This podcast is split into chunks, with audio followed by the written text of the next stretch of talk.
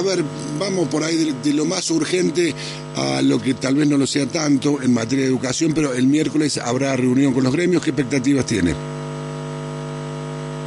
el día miércoles vamos a estar presentando una propuesta que refleja el trabajo de en la paritaria nacional docente a partir del diálogo con los cinco sindicatos con representación nacional y también con participación de las 24 comisiones educativas. Y ese es un poco el, desafío de la reunión del miércoles que permite a partir de la propuesta colaborar en cada una de, los, de, las paritarias o negociaciones provinciales que se están llevando a cabo de manera simultánea. Bien, eh, digo, la intención imagino es que puedan comenzar las clases, acompañar a las provincias, la nación entrega parte, eh, un porcentaje en algunos casos más bajos o más, alto de lo que cobran los docentes de todo el país, ¿no es cierto? Bueno, nosotros el, miércoles vamos a hacer una propuesta para fijar el salario inicial de todos los docentes de la Argentina, en ese piso salarial de un docente que inicia la carrera docente y al mismo tiempo el gobierno nacional participa en parte del abono de los salarios de los maestros de todo el país con dos herramientas. Por un lado está el incentivo docente, que es una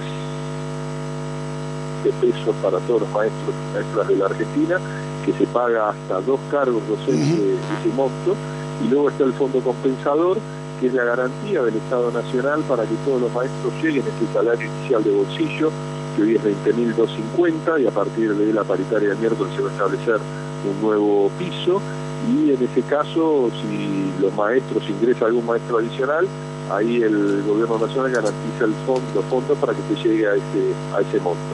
Nosotros el incentivo docente hemos manifestado, que lo vamos a discutir, lo vamos a debatir a partir de, lo que va a ser la negociación o, la decisión del presupuesto nacional en los meses de abril y mayo.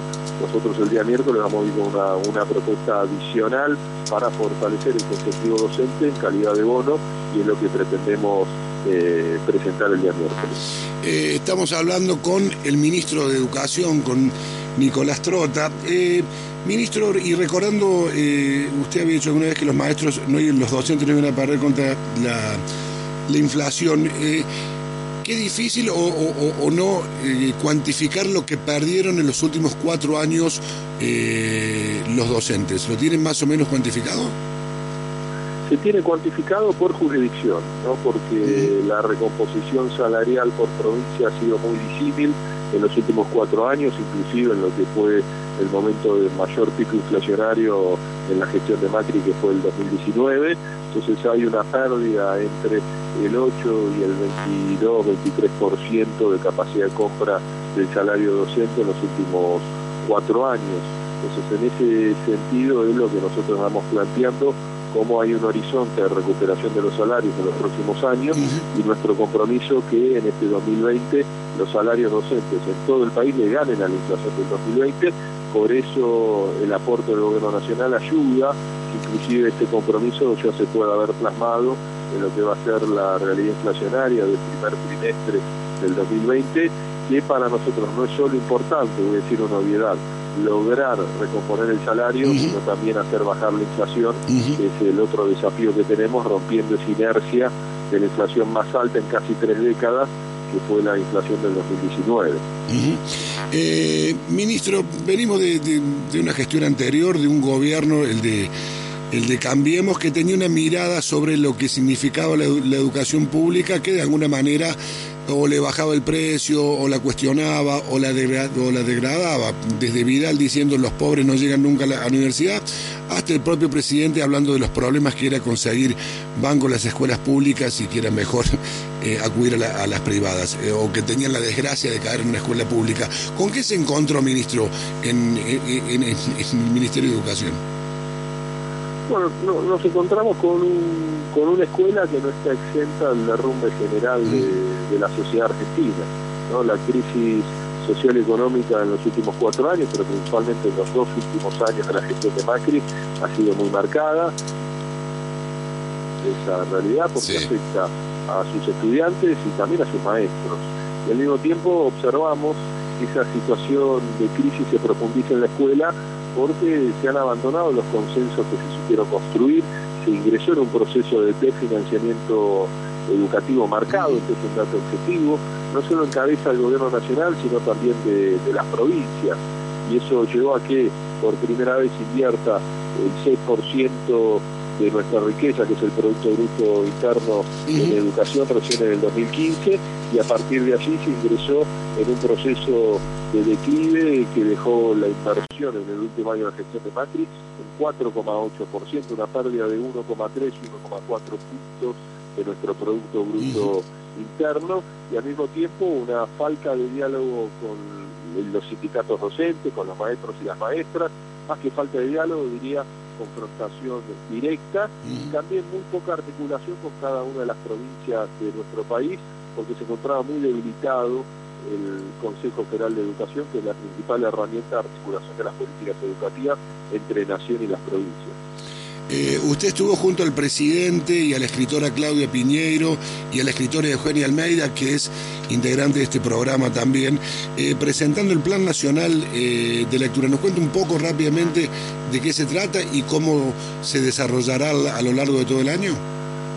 Bueno, para nosotros es un plan muy importante en el despliegue de las políticas educativas, es parte de volver a las raíces, ¿no? lograr recuperar el derecho a la lectura, no solo la responsabilidad del Estado de adquirir y distribuir libros en nuestras escuelas, sino también darle mucha centralidad en la comunicación de nuestra gestión de gobierno, por un principio básico, elemental, que el que lee aprende, el que no lee no aprende, ¿no? y creemos que eso va a tener un impacto muy positivo mejorar todos los procesos de enseñanza y aprendizaje.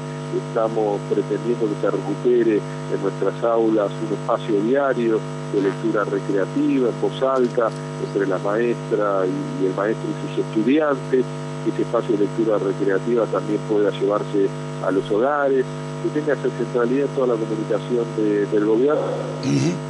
Pretendemos que los libros vuelvan a ser abiertos, disfrutados, transitar esa experiencia de la lectura que lamentablemente está muy ausente en muchos hogares argentinos. ¿no? Las estadísticas demuestran que en los sectores de mayor vulnerabilidad, en el 70% de esos hogares, no hay libros y no se logra transitar esa experiencia de la lectura y es una cuestión que debemos revertir para, para poder generar básicamente una realidad de, mayor justicia social que permita también mejorar los procesos de enseñanza-aprendizaje. Ministro, en algún momento el presidente Alberto Fernández habló de un cambio al menos de paradigma para eh, el dinero importante que el Estado Nacional destina a, lo que se conoce como, como, publicidad, el pautado publicitario. Y en, ese, en esa ocasión Alberto Fernández había dicho de cambiar esos, esos spots publicitarios por contenidos eh, educativos. Uno imagina que seguramente el Ministerio tendrá mucho que, que ver. ¿Se ha avanzado sobre eso? ¿Se ha hablado sobre ese tema?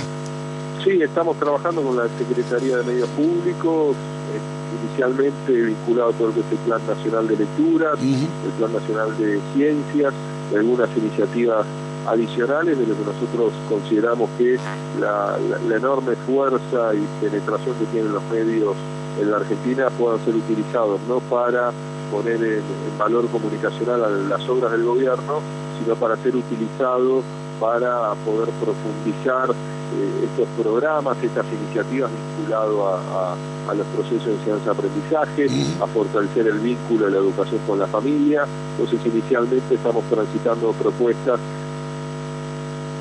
a través de la publicidad eh, oficial en las distintas plataformas y que esa publicidad sea también la puerta de entrada para un material circular que nosotros llamamos, que a partir de las radios, a partir de las web o de la, publicidad gráfica se pueda, se puede ingresar para la lectura de libros, para poder escuchar la lectura de libros en cabeza de, eh, de escritores, escritoras, referentes culturales.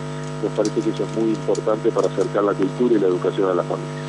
Eh, ministro, la última vez que hablamos, usted todavía no era ministro eh, y había venido a Córdoba y había estado, eh, de hecho, en una charla en la Facultad de Comunicación de la Universidad Nacional de Córdoba. Nosotros somos un medio universitario, así que no puedo dejar de preguntarle por las políticas de ciencia y tecnología y por el presupuesto para las universidades nacionales de la Argentina.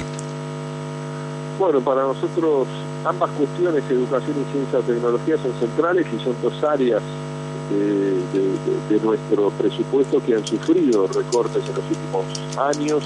No solo ha caído en el caso de educación eh, la inversión en comparación con nuestro Producto Bruto Interno, en través de las provincias y del Estado Nacional, como decía, sino también ha caído en educación en nuestro nacional y esa es una política que tiene que ser revertida y es parte del compromiso de nuestro gobierno, inclusive en este año tan complejo que la educación gane participación en el presupuesto nacional, romper esa inercia de, financiamiento es, clave, fundamental y al mismo tiempo fortalecer los espacios de, de, encuentro, de diálogo y de construcción de consensos en los distintos niveles de la educación, como también debe serlo, por supuesto, en nuestro sistema universitario que, para todos los latinoamericanos el sistema universitario argentino debería ser un orgullo, no solo por el proceso de democratización de acceso que está transitando, sino también por ser un, espacio de enorme involucramiento con el progreso y el desarrollo de nuestra sociedad